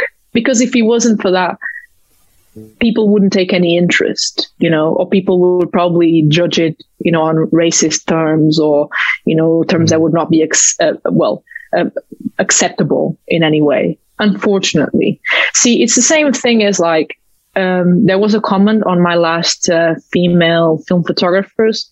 Um, why do you don't you think it's sexist doing videos like this and titling it this way. But then would you click on it if I didn't actually write female for the purposes of a title? Because obviously, if you know me and you know my channel, you know what I mean and who I am. But like, would you click on it? Would I actually have raised awareness for people to know their work? What would I have to write? You know, people who happen to be female that actually happen to, you know, pick up a camera. This is episode four. it will be like a, a big ass title, you know? Yeah. So I feel like, you know, um, I feel that people should aim for this reality where we would write artists. It doesn't matter, right? Where they come from, who they are, what they look like. Um, but in the meantime, create more and more and more and more awareness for this you know. Um, and I feel that big institutions should have come up like the Oscars or whatever it is that they do, um, should have come up with statements like this already. Like, you know, um, it's not that we're judging them because they're female. It's not that we're trying to be inclusive by using the words of female. But unfortunately, we live in a world where we need to use these words to get people's attention, yeah. you know, and yeah. Um, I think that that's very important, but that only shows that also like, so, you know, um, institutions like that are very ruled by interests and by what's trendy and what's not. It's not a coincidence that like suddenly there's a wave of feminism and yeah, there's a lot of feminine, you know, female directors nominated. Or there's like a, the BML and there's like a lot of black artists nominated, you know, now, just... they nominated uh, Asian actor for yeah. for for you know. that performance something exactly. And you know it's in a way I feel grateful that it happens but I also see the the counterpart of like doing it just because it's trendy. And then the work of these people will fall into forgetfulness in a way. Um, so it's something that we need to be aware of. Of course I um, I talk about, you know, I title female film photographers because I know that there's going to be someone like me that one day this decides to discover people I want to know more about film photographers, or in this case, about female photographers, and will see my title and will find something there that will inspire them and touch them. Um, that's it. That's it. Not trying to be sexist, people. Not trying to be sexist. no, but but I I, I know what what what you mean.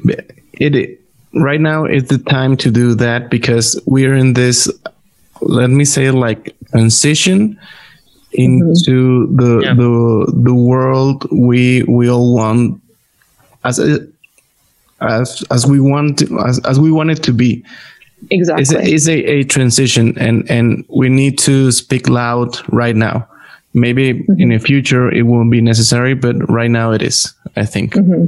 absolutely absolutely well yeah by the way i i saw just yesterday nomadland and i was uh, i love it i love that movie um, directed by chloe i don't know his last name chloe's Zhao because which one nomadland I haven't watched it yet. Yeah. I need to though.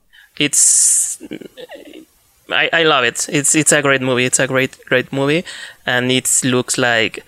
Uh, we have 10 minutes left. Yeah, ah, you saw it. I saw that. I was like, there's going to be a time where David yeah. is going to say, We have time, 10 minutes left, guys. yeah, well, we need to go to another session. so Yeah, and another question then. so let's go to the other Zoom session to play. Okay to play the last part of this interview. Yeah. Okay, cool. Let's go. Okay, okay. And it's okay. Yeah. I have a I have a very lazy visitor right here. Let me let me see if I can show, show us. it. Show us. Oh, you're so sleepy. This is Merlin. Say hi, Merlin. oh my god, it's so cute. I love the bandana around him. That is so funny. Hola, Merlin. Look at that. Good morning. What do you want to say? Say hi to Tatiana. hi. Hola, Merlin. Oh, oh, oh he, he recognized. Yeah. you speak English, so Yeah. Okay. oh, now we get it. The the big one right here. oh, Oh, come here. um, the families together. Yeah. He his name is Cometa, like a comet. Cometa, But- yeah, like a comet, yeah. yeah. Oh, Get up, get up. He doesn't. Want, he doesn't want it. I could see the tip doesn't of his want- nose. Yeah, Yeah, yeah. but he is bigger. Go ahead, go. A lot. Yeah, he's he's, Not a he's so big. Go on, go on. Continue sleeping. He's the big boy, the big boy of the house. Yeah. Okay. So Sorry about um, that. This is No, it's okay. yeah. Don't worry. It's, it's our dogs. I we love dogs. we do. Um, we have the last um, part of the interview that is, uh, you know, dynamic for for stressing out and I don't know, having a laugh, maybe. so, are you ready, Tatiana? yeah, sure. Bring it's, it it's on. Kind, it's kind of harsh because I know this this got a very philosophical and very like Yeah. inclusive and very relaxed. But in this section, you need to pick one of the of the options. oh boy. It- it's which which Okay. you it's a which you which you prefer dynamic. So you need to pick one and tell us a little bit why you you chose Why, that that option. Yeah. got it, got it. Okay. Okay. Part so- is three question about math money. Uh, so it's about maths. So don't. Oh no. No, no, not true. That's not true. Don't worry. Go ahead. Okay. Go ahead. Okay, first question. Um, what do you prefer? Shooting portraits at night with uh, CineStill 800 800T or shooting portraits at day with Portra 160? Ah, that's a tough one. Yeah. You know why? There's no the wrong answer. time- but I know. I will say CineStill. I would say shooting at night with CineStill because I would definitely be able to create like a lot more, you know, like um, moody stuff. Um, but the last time I did that, CineStill failed me. So, so Really? there were like these blue lines all over. They were like damaged, and like Oh, I actually yeah. had to send stuff back. So I was like, oh god, no. But if I had to do it again, I'll probably yeah, I'll probably rock with CineStill at night, Yeah. shooting portraits in a Yeah, gas yeah. station. Yeah, yeah, of course, of course. It's Just to a be great trendy. guy. Yeah. Is the uh, big and trendy combo on the interview? yeah, yeah. It's like two best Yeah. friends. Yeah. okay. Next Yeah, questions. What? I'm sorry. Uh, uh, that blue lines, I've seen that in in, in so many uh, pictures. I mean, maybe it was a bad batch of of CineStill. It was, but, like, but it was I, a I've seen batch. that. I've seen that in in so many pictures. Yeah. Yeah, it was a bad batch. I mean, even the lab, they, because I was like, I had been prepping that shoot for over a year. So Oh, when it was actually on. foggy and the way I wanted it, like I was only able to save like four photos. And, and when I, and because it was so important, so I, I for me, I wanted, I didn't even trust myself to develop it. I was like, I'm going to send it to a lab because I know that, you know, it, it'll be less risky. And when I got the call back saying like, well, actually eh, they're damaged, but it looks like it's a bad batch because there's emulsion, um, you know, like there's been like some tempering and stuff. So the emulsion is like actually damaged. I was like, oh no, it's like so bad. Oh, But then, Sad. but then I know that within my work, knowing me, I would still choose CineStill to do at night or and sort of like I would probably now lean more towards like um, a similar stock. Um, but yeah, I would probably do it again. okay. Okay. Next question is, what uh, what do you prefer? Endless time to write and shoot photos, or endless paper and film? That's a good Well, one. I mean, would I actually have access to, to paper and film if I had actually, well, would I pay for them if I had the endless time? Yeah, you have to pay Yeah. for them. That's fine. That's the only thing. So they're not out of the question. Yeah, I would probably go for like endless time. You know, like even though yeah, you know, I would still pay for it, but if I had like endless time to practice and do it, oh yeah, yeah. sure, sure, sure. I know. sure. Okay. Next question. Um, which do you prefer, uh, Dorothea Lange or Graciela Iturbide? Oh no, no, that's no, oh no, Very no, sorry. that's impossible. Like we are so sorry, but you have to answer. you are so mean. that's cool. That's, um, that's a cruel question. Again, no wrong answers.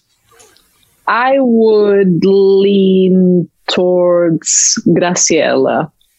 I'd say Graciela Iturbide for sure. Mm. Um, I think that yeah, Viva Mexico. uh, but for sure, I think like her work does touch me emotionally more. Like I know that obviously Dorothea Lange's work, um, I'm not taking any value from it. It's beautiful, it's amazing, but like the way Graciela composes and it's so it's such an emotional photography, so powerful, you know. Yeah. And I feel like um yeah, definitely. Uh, well, it was hard, but now I can see it's not hard anymore. I'll go with uh, Viva Mexico. and actually, Graciela have uh, this, um, how would you say, surrealistic, um, mm. surrealistic thing in in her work. So yeah, it's, it's kind of dreamy, interesting. I don't know, magic is it, it's, yeah, it's kind of like magical realism. So it's yeah. it's like I I yeah. I, yeah, I thoroughly go for that. So yeah, sorry, uh, Dorothea. you know, no harm intended. I'm sure she won't be mad. You know, I'm sure she won't be mad. Okay, next now, now okay. I'm sorry. Now, now, that you say it, most of the photographers of that that that time in Mexico have this this like surrealistic and magical feeling. Yeah. I mean, I think it comes from writing really because mm. when I was reading the books of Gabriel Garcia Marquez and Jorge Luis Bor- Borges, Borges, something like that. Yeah. Borges, so yeah. obviously he's Argentinian, but like yeah. there is this wave of like magical realism across like Latin America. And I was like, this is beautiful. And like, you know, this is so it's really good. And I, I got a lot of inspiration from them and learned a lot from them. Because you know you can imagine like a photo of reality but if you have like to stage something uh, you know to create your work it, it they teach you to just like go free go crazy you know? Like imagine what it's not been thought of and don't disregard it. Do it anyhow uh, or write it or whatever it is. Yeah and actually in, on those years there were also painters like uh, leonora carrington that mm-hmm. she, she, had a lot of uh, influence about this surrealistic movement. Also on writing, um, Julio Cortázar from Argentina, they have mm-hmm. this this magical uh, atmosphere on his work. So yeah, there's there were a very crazy and magical time. Yeah, no, they were really like magical times for yeah. sure. But like um, one book that I will forever treasure is A Hundred Years of Solitude yeah. by Gabriel mm. Garcia Marquez. It's it's stupendous. It's like if you have not read it, you need to. Like it's so yeah. good. Uh, definitely. Yeah. Well, next question is: Would you prefer Jill Freedman or Vivian Maier? Oh no! Again. um, we're making you suffer. Know, Sorry like, about that. because like I feel like I connect with Vivian Maier more on a personal level because I understand her solitude, her yeah. like her way of photographing and like I love her self portraits and it really inspired me over the years to photograph myself in the same way of fashion. Um, but Jill Freedman, she has such an amazing body of work. Um, I'll go to, with Vivian Maier. Okay. I'll go just because by reading and watching documentaries, you really get to see like, or we, you really get an impression of the person she was, and she was like, you know, so great, like the way she saw the world, the way she embraced the world, and I really relate to that. Even though I mean, Jill Freedman is like, come on, he's like a badass. You know, she's yeah. so so good, so good. But yeah, um, sorry, I'll go with that one. sorry, Jill. okay, next question is a good one. Uh, what do you prefer, Edward Ho- Edward Hopper light or Rembrandt light? No, Edward Hopper. That is not. Whenever you put Edward Hopper on the table, there is no way I'm not going to choose him. you know, even if it's like, sorry, Rembrandt, I know you're great, but like Edward Hopper, like that's it. That's it. yeah. Uh, which paint do you uh, will you prefer from Edward? The, he had a. I, I know that the famous one is the one in the cafeteria. Yeah, the Nighthawks. Yeah. The Nighthawks. Um, I actually well, uh, my grandparents had a copy of that one. Of course, it's a wow. copy. Um, they had a copy of it in um, their restaurant.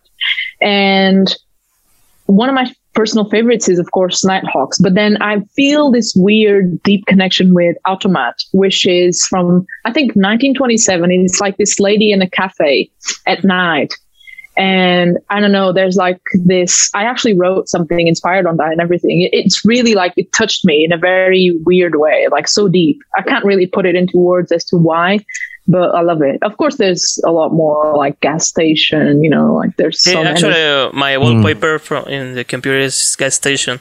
I love. Yeah, I love that. It's it's it's gorgeous, like you know, and even when he just paints light, um, you know, because a lot of people ask him in throughout his life, like, um, what is the subject of your painting? And he said, like, I paint light. I find that so yep. fascinating. Like, it's beautiful. Like, you know, um, yeah, Edward Hopper all the way. Edward Hopper gang. Okay. Yeah. okay. Next question. It's we're going more technical, more more into okay. photography. So, would you prefer the Bergger Pancro 400 or Fomapan R100? Um, mm, I don't know because I feel like I like Pancro um, because generally speaking, I like low contrasted films, like when it comes to black and white. So I would say I'll go with Pancro on this one, but like I've said in my video, I really like the Fomapan's um, cinematic look, but then it's a motion yeah. picture film as well. So I feel like, yeah, I would go with if it, if we're talking about photography, I would go probably with uh, Ber- Bergger. Um, but if we were talking on a filmmaking basis, I would probably prefer more contrast. And given that Fomapan actually produces, Foma produces uh, motion picture films, I'll probably go with one of their films. Yeah. Nice. And I, yeah, that, yeah I, I nice do that because I saw your videos. So yeah, yeah, yeah. No, it was yeah, very tricky. yeah, it's true. Yeah. Well, here's another one based on, on your videos, and it is: Which you prefer, Fuji industrial film or Kodak Pro Image? Oh, because there's things in those films that I don't like on both of them. So you know, because like I don't know, I felt like when I shot with Pro Image for some reason, it looked like I was shooting outer space. Like those greens were all over the place. Like it was, it was crazy, but. I definitely like it more than Fuji Industrial for sure. So I'll put it. I'll put yeah, Pro Image, Pro Image. Okay. So Fuji, what what Fuji what you didn't like? I don't know. I felt like Fuji. Um, when I shot Fuji, Fuji Industrial, I like the saturation and everything, but I actually, after that video, I never picked up any more rolls really. I don't know. I just, there was something in that film that I, I appreciated the qualities of the film, but it wasn't a, a film stock that I would necessarily, um, I, I, could shoot, I could see myself shooting it again, but not like on a scale of like if it was an important project um, yeah, yeah, yeah. I would do it. Or if it was like, um, say, I would pick it up on purpose. Um, whenever I have to pick up my film, I always have like my choices in my head. And, you know, for some reason, like Fuji never came up to that, you know, um, that importance in my head. But it's a great film. But like I said, I appreciate things for what they are. I appreciate the film for what the film is, what it can give you. But like for me, I don't know. I felt like probably I could pull, I could get more out of Pro Image um, with it. You know, shooting with it. I mean, but yeah. Yeah, great. It's it's it's it is kind kind of kind of neutral. I don't want to say it lacks of personality because it, it isn't that that mm-hmm. that that that isn't the situation. But I think it's very like neutral. Mm-hmm. Maybe, I think it is for a, pro image. Pro Image is a, a, film that really depends. It's so dependable on light. So if I, ima- I imagine myself, if I had to, obviously, of course, all films are dependable on light, yeah. But like, mm. you know, if I had to shoot in a studio, um, I would say that I, I, I think, and I've seen results with pro image that really i was like what this is pro image wow that's crazy um, and even like certain photos that i did after that video because I, I bought uh, five rolls because i bought like that pack mm-hmm. and i didn't include them in the video because it was just like you know i decided to use that roll and i was like um, really uh, I really liked it. Um, you know, like the, the result, because I used in very specific light condition, lighting conditions. And so I was really, and probably if I had done the same with Fuji, I would have like a more comparable like variant between both. But because I did more with Pro Image, that's where I probably will choose because I did more with it. So I know its yeah. weaknesses and its strengths. I'll put it this way. Yeah. I, I think both are very capable, but but oh yeah, both both films, industrial and pro image, they crave light. I mean, you mm. you have mm. to to give them that because it, otherwise it, it, will get like um, moody shadows and like like mm-hmm. very strange uh, color variations. But if you mm-hmm. tend to overexpose them, they have mm-hmm. great results. Yeah. Mm-hmm. And actually, I, I think that uh, something that you said, Beto, about how we saw the world uh, that's very very important because in the interview that we have with Kyle McDougall, they saw they told us that he went to UK, so he will uh, change his stock for shooting on the UK because the colors and the landscapes are something in the yeah. are very different from uh, Canada. He he were he, he were he's Canada. from he's from Canada. Yeah. Okay, so it, it was very different. Uh, what he saw in the UK. So maybe that's something that uh, we can share in in our view on how we saw the world. Maybe in Mexico we love more. I don't know. Maybe uh, Fuji because we have a lot of uh, of um, landscapes or uh, or streets with that kind of colors or maybe with more uh, Portra 400 I don't know. So that's that's very interesting that how we see the world that that's the reason that we pick up some specific um, mm-hmm. stock of, of film. That's yeah, very cool. that is yeah. that is true. Yeah. So the last question is uh, this is a good one this is the the, the sound of the camera shutter or the sound of the typewriter. Oh. Nice. Oh man, I don't know. That's hard. Um, yeah. I would go for the camera one because it's so iconic. And every camera almost, well, they have their own pretty much. But like what it means that sound to me, like it means that it's like there is something there, you know, like, cause for me, like say the typewriter or even like writing, like you can write and then you delete and you write at certain speeds, you write, you know, and, but the, when you press a shutter, it's like, ta, and it's like there, you know, and you can't just like ta ta ta ta, ta unless you're like doing digital. Yeah. It'll be like, yeah. you can press multiple times, but like it's kind of a, a certainty that I have every time I do it. Like, Tao, this means something to me, right? Um, as opposed yeah. to like, of course, writing is there is a good sound, but like if you imagine it, it can go on and on and on and on and on. As in, like, the shutter one, it's so fast. Of, co- of course, it depends really on the camera that you're working at, your shutter speed, etc. But like usually it's so fast, but it's so meaningful because it means that got something that Yeah. out yeah. of whatever it is that you're experiencing, that is you taking something for yourself, for you know, immortalizing something. Yeah. I don't know. I don't know. I think of it this way.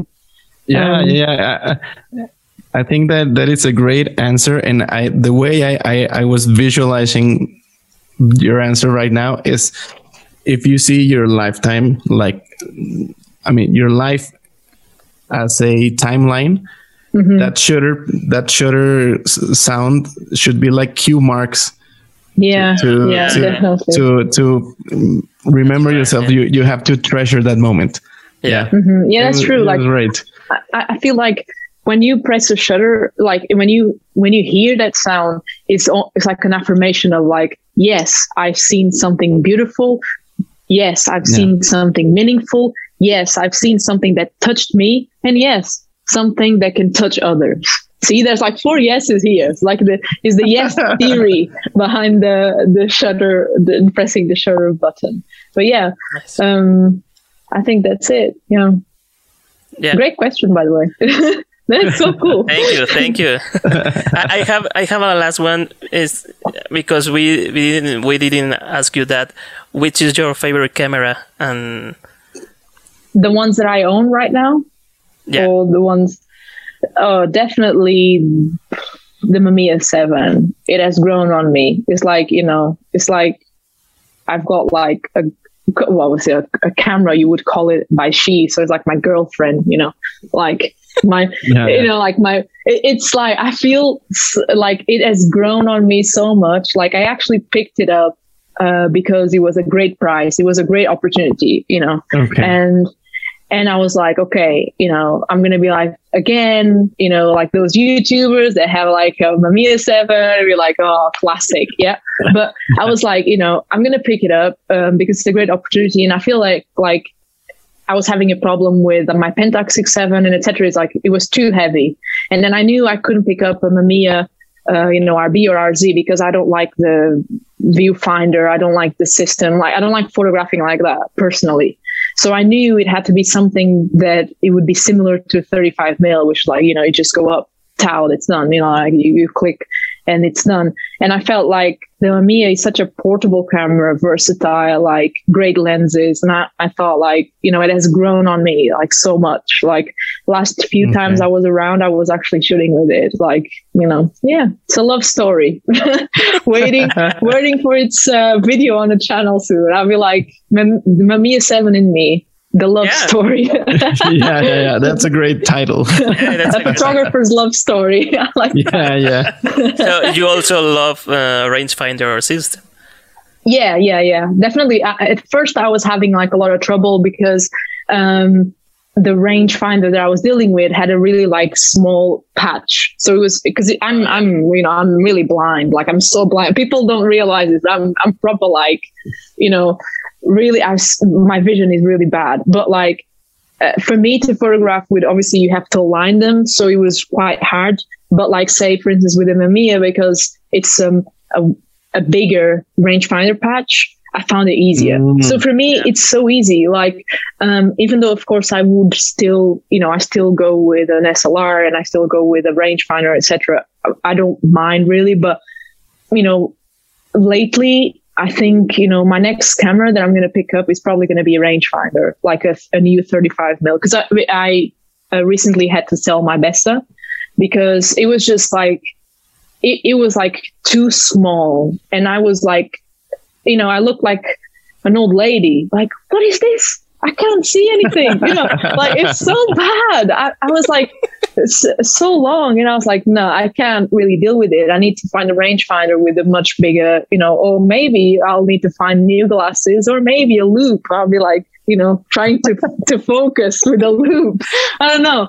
Um, but like definitely um it was a great experience and it taught me that I really like the rangefinder system. So I'll be picking up another rangefinder soon.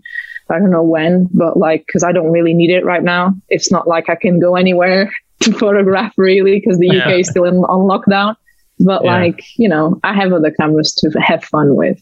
So yeah. Yeah. David, I, I need we need to get ourselves a Mamiya 7 too. Yeah. I- Yeah. Actually, actually, I'm I'm saving money for for for uh, another camera, the GF uh, six seventy, the from Oh, yeah. Fuji. from uh, from Fuji. So because I fell in love with another rangefinder camera, the Fujica six forty five. So I don't know. I, I love I love that system. I love um, the ergonomic um, way that you pick up the camera, and I don't know. I love that it have the bellows that contracts mm. itself. So I know uh, it's it's something that I love from that cameras. And actually, I didn't use my SLR cameras a lot uh, lately. So mm. I'm also in the rangefinder gang. I feel like Yeah. sometimes I was listening to you and it's like, you know, with the, the photography, you've got like this syndrome, the gear syndrome, Yeah. right? You don't, you try to justify a million ways why that camera is cool, but like ultimately inside you, you just know that you want it. Like you just know that you want to try with it. So like sometimes I, I try and like, I think out loud, like, why would I need this camera? Well, I like this, I like that. But deep inside me, I know like, oh, I'm addicted. I need to get it. Anyway, let's face it. yeah, yeah. and you, So, yeah. and you you look yourself in your in a mirror that's, and like oh my god you you have a problem man but Uh, Yeah. I did it again. I did yeah, I did it again. Oops. Oops, I did it again. yeah. No, but it's been great. Lovely chat. thank you very This much is- Tatiana Let me show you my, my love story. Yeah, yeah, yeah. Go ahead. and it's Merlin This Um, is the one. My my the Mamiya is 645. yeah yeah, this I've is my heard love. so much of that camera. Yeah. Yeah. I can show you my last pickup. Hold on. go I'll show you my last, I will show my last pickup. Look at this. 12 pounds. Wow. it's stupid, but like this is a panoramic camera, right? That is Oh, so nice. it's really, really cheap and it's like actually loaded. Um Right. so like it's so it's all manual, yeah, because uh, you know, like you need to turn like put this on, I don't know if you can see it, like yeah, there.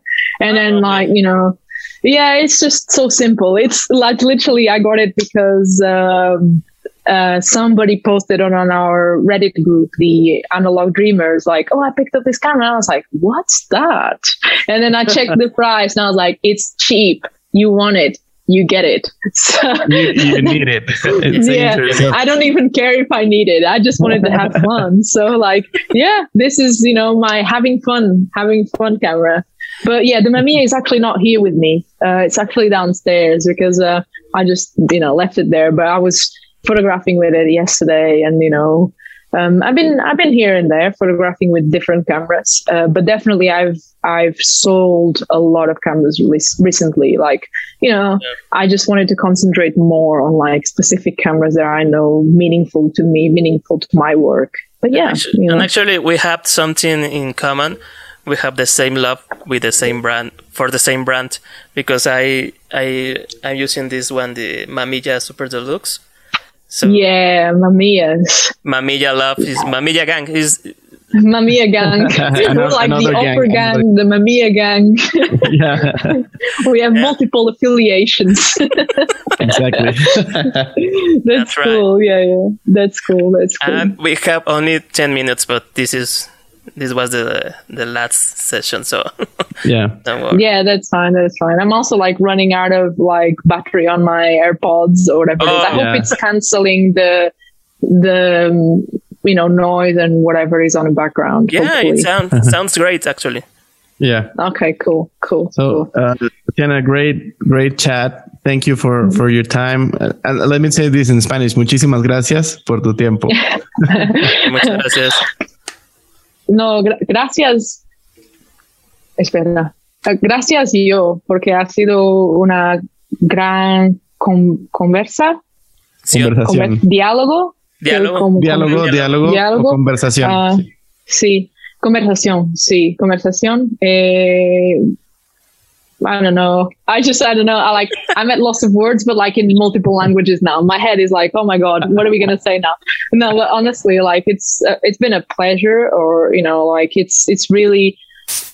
I don't know. I feel like I love having conversations like this with people that, you know, it's about photography, but then it's not, it's about like meaningful stuff. It's like, I don't know. I feel like we all grow with things like this, like sharing things with others. So I feel like it's, Yeah. you know, I'm grateful. You know, it's it's been fantastic. Thank No. you very It's much. been, it's been great. Thank you. Thank you very much. Tatiana, Great, great. Tatiana, this is of the record. Can I borrow some of your photos from Instagram to make uh, uh, the Oh yeah, The sure, sure, post. sure. post and all that stuff? Yeah, yeah, yeah. I'll Okay. Use it all. Yeah, no worries. No, no worries. Okay, Yeah. that's nice. Thank, Cool. Okay. thank All you, right. Tatiana. Muchas gracias. You're you're very welcome. Bye bye. Thank you. Bye. Take care. Bye bye. Bye bye. Take care. Bye.